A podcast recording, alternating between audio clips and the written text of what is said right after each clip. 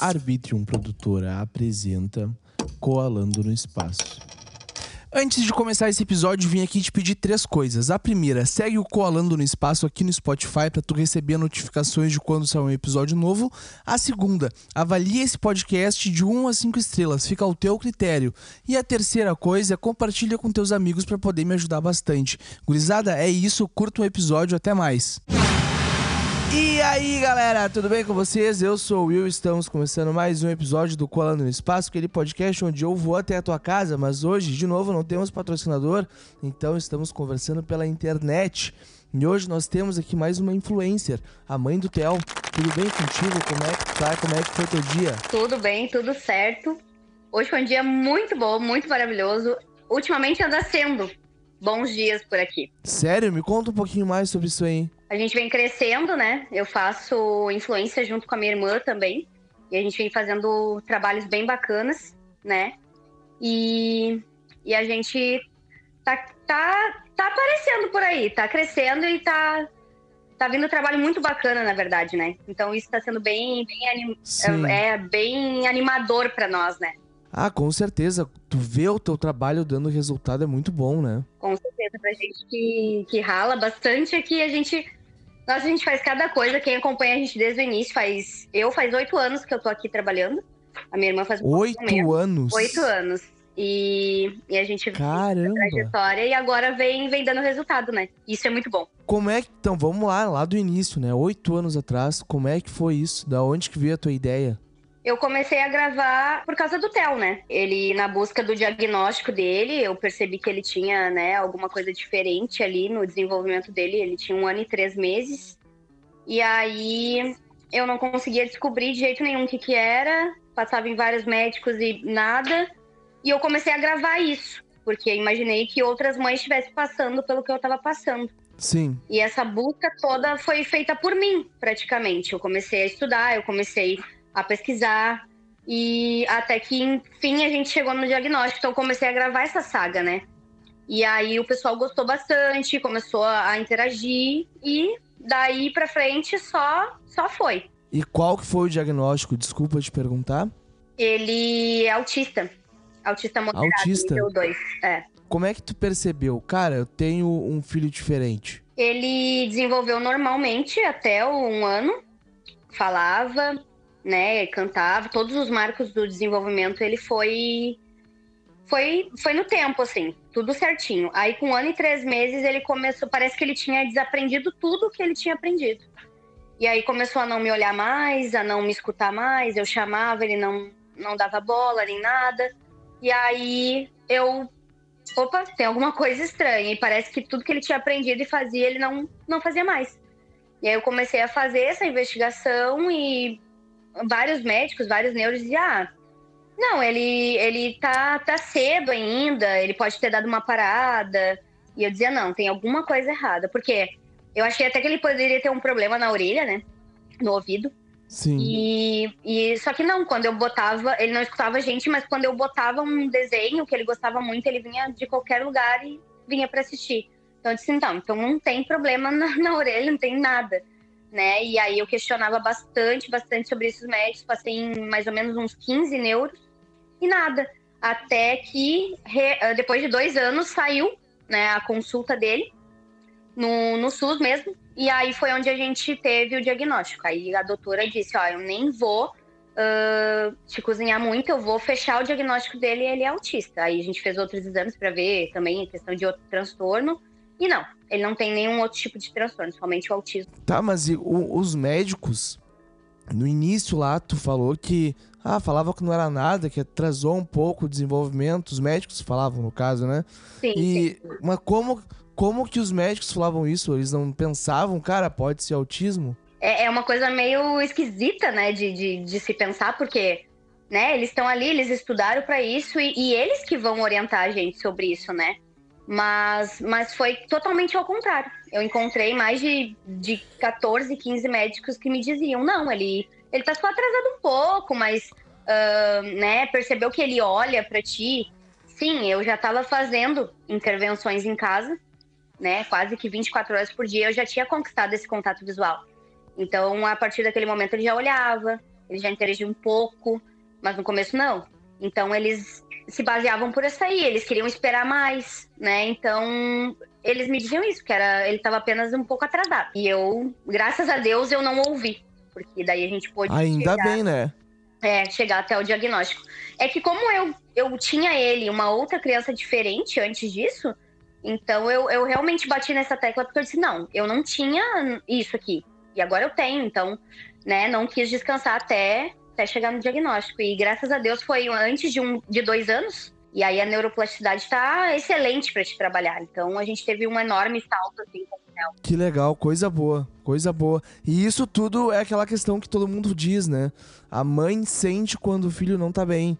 Quando é. tem alguma coisa diferente com o filho, a mãe sente. Não tem o que tu fazer, é. porque a mãe sente e a mãe sabe do filho, né?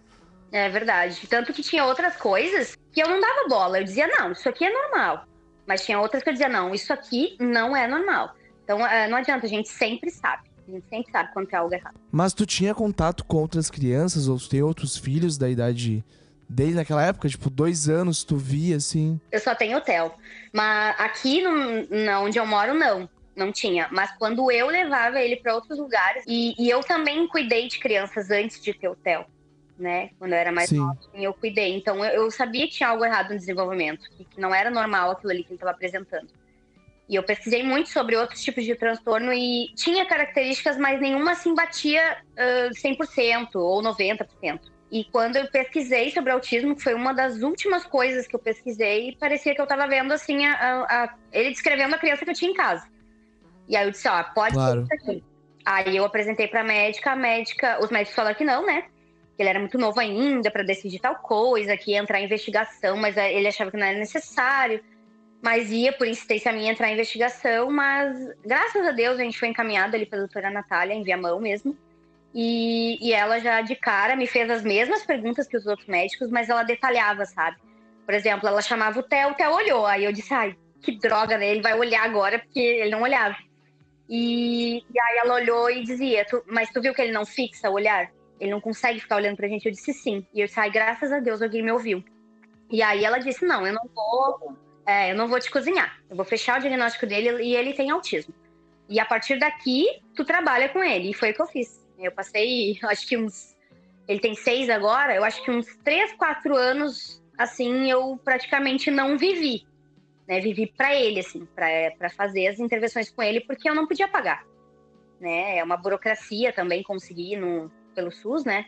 E até lá a gente foi trabalhando. Mas graças a Deus ele agora tá fazendo tudo que é necessário, tá na escola e tá muito bem. Coisa boa, ele deve ser um aluno nota 10, né? Ele tá fazendo as atividades, já tá sentadinho, focado. Coisa mais querida. É que tem aquilo que dizem, né? Que o, o autista é mais esperto do que as outras crianças. É. Eles são, né? Ele só não tem interesse. Ele tem interesse nas coisas que ele quer, né? Outras coisas que eles não acham importante, eles praticamente eles excluem da rotina deles, entendeu? Sim, sim. Mas e qual para ti é a maior dificuldade ou não existe dificuldade em ter um filho autista? Para mim, a maior dificuldade uh, ainda um pouco é na comunicação, né? Porque ele ainda não fala. Ele, é, ele começou agora a falar palavrinhas soltas, assim, tipo mamãe, papai, coisas ali como uma criança quando começa a falar, inicialmente ali 11 meses, um ano. Então, mas ele se comunica, o que, que eu prezei? Eu prezei a comunicação não verbal, apontar, me trazer as coisas, uh, mostrar o que ele quer, e isso ele faz muito bem. Só que tem algumas coisas que mais específicas, que são mais detalhadas, assim, que ele pede para nós que a gente não consegue entender às vezes, e outras pessoas, principalmente o pessoal de fora, não conseguem muito entender ainda. Então eu acredito que ainda a comunicação seja uma coisa que, que atrapalha um pouco a gente, mas no restante, hoje em dia, graças a Deus, mais nada assim é é difícil, sabe? Sim, cara, que legal. Eu fico muito feliz por isso. Sabe que eu tinha uma professora no ensino médio que ela tem um filho autista também. E tu é de Alvorada, que tu me falou, né? Ela também é de Alvorada. Talvez vocês se conheçam. O nome dela é Janice Rodrigues, não sei se tu conhece. Ah, sim, sim, conheço. Foi minha professora no ensino médio de português, né? Oh, que bacana. E então eu via ela falando do filho dela nas aulas, nos contava coisas que aconteceram e a gente ficava alegres por ela, feliz por ela, né? Porque a gente sim, sim. via em um ano a criança desenvolveu muito. E isso, isso é muito Arthur, impressionante. É, né? isso que o Arthur ele é um pouquinho mais severo, assim, que o Theo, né? E mesmo assim, ele, eu acompanhei também, desde o início, ela com o Arthur, porque o Arthur é, é, é mais velho que o Theo. E eu sempre acompanhei, né? Ela era professora aqui na escola, em frente à minha casa, Unísia Floresta, e aí ela dava aula aqui, então ela teve a, acho que a Júlia, depois teve o Arthur, e aí eu acompanhei Isso. desde o início. É, e aí o Arthur desenvolveu bastante, mesmo ali no, né, no nível severo, ele teve uma grande evolução. Sim, sim. E uma, uma dúvida, eu não entendo nada de autismo, tá? Então eu vou te fazer uma pergu umas perguntas que eu acho que tu vai conseguir me responder. o, quais são os níveis de autismo? Tem muitos níveis ou tem poucos? As crianças elas desenvolvem mais ou menos? É, uh, a princípio tem três níveis, tá? Que é o Asperger ali, que é o mais leve, é o de suporte 1, que desenvolve normalmente, não precisa de tanto suporte, né? O nível 2, que precisa de um suporte médio ali, que é o caso do Theo, tem coisas que ele precisa ainda de suporte. E, e o nível 3, que é o severo, que ele precisa de suporte total, né? Que, que realmente ele não é verbal, ele né, acarreta às vezes que ele tem outros problemas junto com o autismo, né? Não é só o autismo, então ele precisa de um suporte maior. Né? E hoje em dia também se fala muito ali do, do savante, a síndrome de savante, uh, que o Asperger já estão caindo da classificação, que é um autismo que ele já não precisa de nada de suporte.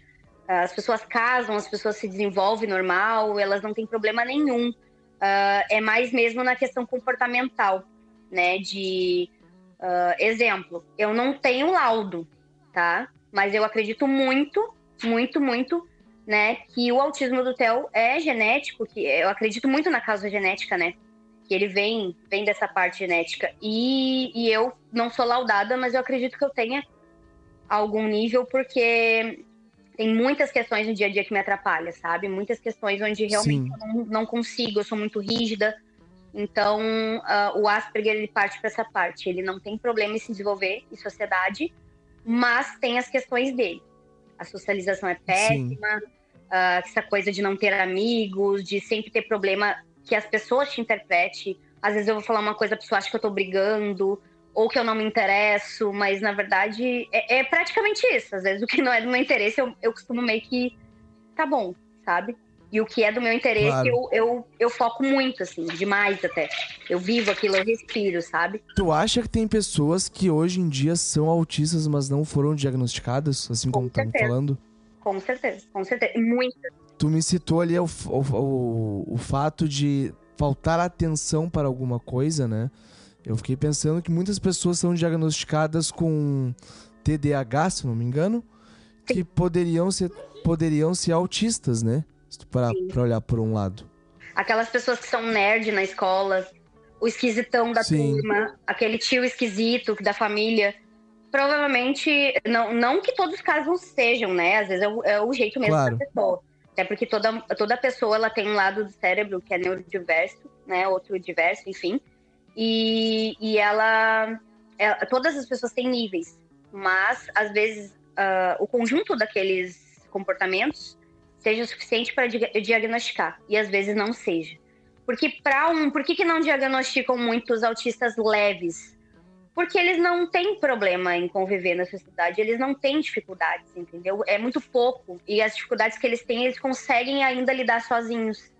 Né? Às vezes, crise de raiva, a pessoa se isola, a pessoa se tranca e consegue lidar com aquilo sem precisar de suporte. Então, não faz sentido para os médicos diagnosticar uma pessoa assim, entendeu? Porque ela consegue lidar sozinha. Claro.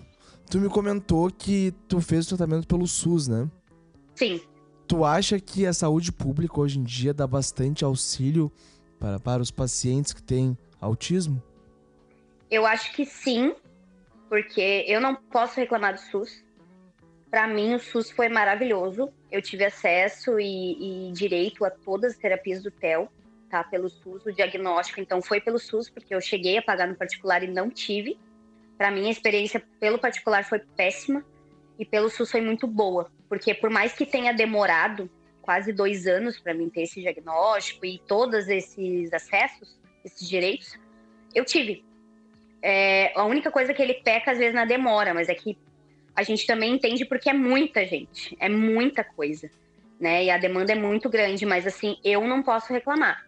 Só que o que, que acontece? É uma questão de sorte, né? Eu acredito que seja uma questão de sorte. Para mim foi ótimo, mas já outras pessoas que eu conheço foi uma experiência muito péssima, onde as pessoas precisaram recorrer na justiça, precisaram uh, intervir de outros meios para poder conseguir. Sim, essa questão de sorte eu vou falar que eu concordo contigo, porque eu acabei sofrendo um acidente em 2019 e eu fui internado no Dom João Becker, no hospital em Gravataí. Sim. E tipo, eu tive o melhor atendimento do mundo, sabe? Se não fosse por eles, eu não ia estar vivo. E eu fiquei pelo Sim. SUS lá. E quando eu acordei do coma que eu acabei ficando, eu falava pro meu pai que eu não tava no Brasil, eu tava no Uruguai, né? Porque o atendimento tava muito bom. E logo assim, ó, duas semanas depois que eu levei alta, eu fiquei sabendo que um, uma pessoa lá, um senhor, acabou sendo preso por acusarem ele de roubar o celular de uma, de uma funcionária do, do hospital né? E a mulher desse senhor acabou tendo um ataque cardíaco porque viu os policiais vindo para cima do marido dela, né? Então tudo isso eu acho que realmente é questão de sorte. Eu fico muito abismado como muitas pessoas são muito mal atendidas pelo SUS, né? Mas também fico feliz porque uma outra parte acaba sendo muito bem atendida. Pelo é. jeito é o nosso caso, né? Sim, ali no Hospital de Viamão, eu vejo muita gente, muita gente reclamando dele. E tanto eu como gestante, uh, quanto o TEL, né? Porque o TEL ele tem, ele tem asma alérgica, ele tem laringite crônica. Então, ele quase nunca se ataca, mas todas as vezes que ele se atacou, assim, da laringite e tal, sempre a gente veio para casa muito bem atendido, sempre com a medicação certinha. Uh, dia, os dias que ele ficou internado, a gente foi super atendido ali na questão de eu tive que ficar, no hospital e aí as refeições, tu, tudo certinho, o atendimento das enfermeiras, tudo certinho. Né? Já no Fêmina, que é referência, eu tive um. Hospital onde eu nasci. É, um péssimo atendimento. Uh, foi bem na troca de plantão e uma senhorinha veio, uma, uma médica, e disse: Não, tu tá longe ainda de estar de, de, de tá em trabalho de parto e, e pode ir para casa. Eu falei, mas eu tô com muita dor, né? De repente medical, alguma coisa, não sei, enfim. E ela não, pode ir para casa. Com dor mesmo, pode ficar, não sei o quê. E fora, na hora de que ela me perguntou, né? Que eu não tava com dilatação e eu já tava. Só que eu tava com a bexiga Meu cheia. Deus. Eu falei pra ela ainda, disse, né? Ah, de repente porque eu tô com a bexiga cheia. Aí ela, ah, então vai ali então no banheiro e volta. Aí eu fui, voltei, daí ela fez o toque de novo e disse: realmente, tu tá com dilatação. Mas pode ir pra casa, porque tu não sabe? E eu com dor, eu digo, nossa, nunca mais eu quero voltar aqui. Porque todo mundo me indicou o Fêmina, né? Nunca mais quis voltar. Mas de tu vê, é um médico que é para salvar a tua vida, ele pode, querendo ou não, te matar. É, te é questão de pessoas. Casa, né? Todo lugar, todo lugar, todo trabalho, tu, tudo que tu vai fazer é questão de pessoas. Esses dias eu recebi um comentário de ah, eu odeio gente rica que se acha. Eu digo, olha, eu vou falar, eu conheço gente que tem dinheiro e é a coisa mais querida do mundo. Mas conheço pessoas que têm dinheiro e são capazes de cuspir no teu rosto, né? Então eu acho que a questão é, é de educação mesmo, de pessoas, sabe? Sim. Eu concordo, pior que mais uma vez concordo contigo, porque depende de como a pessoa foi criada, se ela é. já nasceu em berço de ouro, se ela não nasceu em berço de ouro, né? Depende se ela conseguiu aquela faculdade de médico pelo dinheiro dos pais, ou passou na URGS, ou tudo depende de um monte de situações, né? Pra, pra, pra chegar no resultado final de como a pessoa vai ser. E na questão do laringite, ele se atacou muito de laringite? Olha, nesses seis anos, para ir pro hospital, umas duas, três vezes no máximo. Graças a Deus, não. A gente sempre faz tratamento natural, né? A gente, desde neném, Sim. eu faço lavagem com soro fisiológico no nariz, com a seringa, né? Aquela lavagem. E, e eu uso floral, uso óleo essencial, então isso me ajuda muito. Ele responde muito bem a esse tratamento. Quase Ah, coisa nunca, boa. É, quase nunca eu preciso usar remédio, sabe? Eu sou muito defensora Sim. até da medicina natural ali, porque sempre que eu preciso, esses dias também, ele tava resfriado. E aí, das poucas vezes que ele fica, aí ele tava resfriado e com uma febre fazia uns dois dias. E eu dei o paracetamol, tudo. Não baixava de jeito nenhum. Aí chegou, eu não sabia mais o que fazer. Eu digo, olha, se não melhorar até amanhã, eu vou levar no hospital, porque ele já tinha faltado a aula, já tinha. Aí peguei óleo essencial, lembrei que eu tinha em casa. Passei, fiz uma compressa, passei em todo o corpo e deixei ainda um paninho assim com um cheiro perto dele. A febre baixou. Então, tipo, ele Ah, coisa boa. bem, sabe? Coisa boa. Sabe quando eu era pequeno, eu tinha crise de laringite, assim, ó, toda semana. Eu tomei muita bezetacil. Nossa, E isso, e isso foi, foi para mim foi traumatizante, né? Eu fiquei com medo de agulha durante um bom tempo. Mas, mas olha só, já estamos chegando na nossa reta final, tá? Eu vou te fazer uma última pergunta, daí a gente vai para nossa parte final. Tu falou que tu tá tendo uma um- uma nova rede com a tua irmã, né? Tu pode me Sim. falar um pouquinho mais sobre isso? A gente sempre fez tudo junto. Sempre, sempre, né? Mas, ah, devido às coisas mesmo da vida, a gente, né, meio que não se distanciou de um jeito ruim. Mas, né, ela teve a vida dela, eu tive a minha, eu casei, tive o Theo. Então, ah, depois veio essa questão do autismo. Então, eu, eu me envolvi muito com isso. Por uns três, quatro anos, mais ou menos, da minha vida, como eu te disse, eu vivi para isso. E a gente meio que, né, não fez tanta coisa junto. Agora a gente voltou, Theo tá maiorzinho, né, se desenvolveu mais, liberou de muita coisa, né? A Mari sempre teve essa, essa veia cômica dela. E a gente sempre gravou coisas junto. Ela é minha parceirona, assim. Então eu trouxe ela pro mundo da influência. Eu disse, Mari, vamos comigo, porque a gente já fazia isso, né? Olhar os vídeos de criança da gente, sempre as fotos, os vídeos, tudo junto. E aí eu trouxe ela pra influência, né? E deu um toque a mais, assim, no meu conteúdo. Porque daí, como agora o Theo me liberou de muita coisa, eu deixei um pouco de ser a mãe do Theo, em questão, né, de viver do meu nicho, que era muito a maternidade, muito, muito, muito, assim. Meu nicho era o materno, eu até tirei isso. Deixei como sub-nicho, né? E deixei o meu nicho principal, vida real. Porque hoje em dia ele abrange bem mais coisas que só a maternidade. E aí eu trouxe a Mari comigo. E aí deu um toque a mais, assim, pro meu perfil, né? Ah, a gente se complementa muito, e aí eu ajudo no perfil dela. Eu acho que tem, tem muitas coisas que as seguidoras dizem assim: eu gosto tanto de acompanhar tu, eu gosto tanto de acompanhar a Mari, mas vocês duas juntas. Tanto que a gente criou o perfil, né, agora. Ah, o perfil já era ativo, mas agora que a gente tá dando atenção pra ele, que é o irmãs.com. Né? Então é Uhum. um perfil ah, conjunto. Então a gente posta nos três perfis. Claro, bah, que legal. E tá dando resultado já, como tu falou, as pessoas já estão olhando, né? Isso é Sim. muito bom. Faz quanto tempo que ela começou? Ela não fechou um ano ainda. Ela não fechou Não um fechou um ano e já tá dando resultado. Uhum. Coisa boa, coisa boa. Eu fico muito feliz por isso, porque é aquela questão que a gente tava falando lá no início do episódio, né? É quando a gente vê que o nosso trabalho tá dando certo. Isso é muito bom. Não sei co- como é que tu percebeu, cara, o meu trabalho tá dando certo com com o meu perfil. eu comecei a ver que estava dando certo desde a saga do Theo, né? Quando as pessoas começaram a vir me procurar e dizer, eu acho que está acontecendo isso com o meu filho, eu não sabia o que o meu filho tinha até ver aqui, então a possibilidade de ele ser autista, eu não sabia mais o que fazer, e vendo tuas histórias, eu, eu, eu, eu acho que eu tenho um norte agora.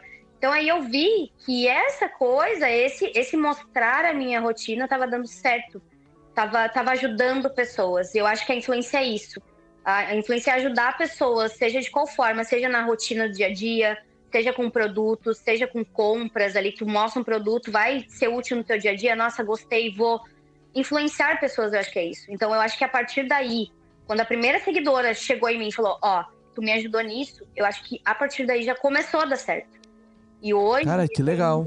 é, e hoje tem muita, né? O nosso público cresceu. Eu demorei muito para chegar aos 7K, né? Pretendo chegar muito mais. Tá vindo devagarinho, organicamente, graças a Deus. E, e eu pretendo daqui pra frente só aumentar isso, sabe? Influenciar cada vez mais pessoas com coisas boas, que elas se sintam felizes de olhar o conteúdo, olhar eu, a Mari, e dizer, nossa, ah, depois de assistir, eu, eu, eu mudei muito. Eu, eu mudei a perspectiva, eu, eu comprei tal produto que eu, nossa, facilitou a minha vida, tu me ajudou a ver que né? Como muitas falam ali, tu me ajudou a ver que aqui fora uh, não é tudo tão bom assim. Que a gente mostra muito no Instagram uma coisa mais bonitinha. Mas eu, a minha irmã já mostra mais a parte bonita do conteúdo. Então ela me ajuda nessa parte que eu não tenho. Né, um complemento. E eu ajudo ela em outras coisas que às vezes eu digo, Mari, não te esconde tanto, se tu precisar de tempo para ti, né, tira esse tempo, né? Ou então mostra a tua realidade que as pessoas gostam de ver também. E agora vamos para nossa reta final. Eu quero saber as tuas considerações finais, as tuas redes sociais para esse episódio. Olha, o que eu quero falar é que, ó, eu adorei que eu tô crescendo organicamente. Meu perfil é um perfil materno, mas um perfil agora com a Mari de humor, né? Quero trazer muita alegria pro dia das pessoas. Eu quero crescer aqui, como eu falei, eu não me importo. Já me importei né? No começo eu ficava assustada assim com a questão do número de seguidores, mas agora não me importo.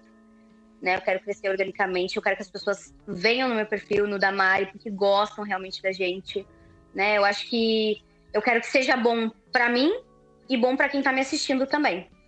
Né? Um perfil bom de seguir, um perfil que vai dar muita risada, um perfil que vai te ajudar, né?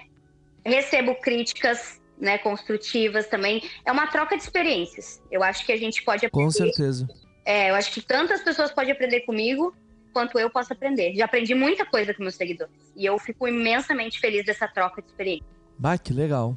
Que legal. E quais tuas redes sociais pra galera poder te seguir? É arroba mãe do Tel, com dois T's, tá? Tel com TH. Uh, a gente tem o irmãs.com, com com dois M's, que a gente não conseguiu botar com um só. E a Vida por Mariana, né, que é a rede da minha irmã, Inclusive, ela tá doidinha para gravar o podcast também. Olha, vai gravar sim. Vai gravar sim. e depois que eu gravar com ela, vou gravar com as duas. Ai, que ótimo. Fechou? Vamos fazer isso junto, porque eu percebi que vocês são iguais a mim. Não, não se preocupam tanto com a quantidade de seguidores, se preocupam realmente com quem tá ali porque gosta do teu trabalho. E isso é o que importa, porque quando é feito com amor, no final sempre dá certo, sempre existe um sucesso, né? Então eu te agradeço muito por ter aceitado participar aqui do Coalando. Em breve, vocês duas vão estar aqui no Coalando também. A tua irmã também vai estar aqui. E para tu que está nos ouvindo, vai seguir o trabalho delas, que é muito legal. Vai seguir o perfil da mãe do Theo também, que é muito legal. E vão me seguir também. E agora me desculpam, me desculpam não, me desculpem por essa minha voz, mas eu estou melhorando de uma sinusite, então por isso que estou com essa voz horrível. Mas galera, muito obrigado, um beijo para vocês, até uma próxima e tchau.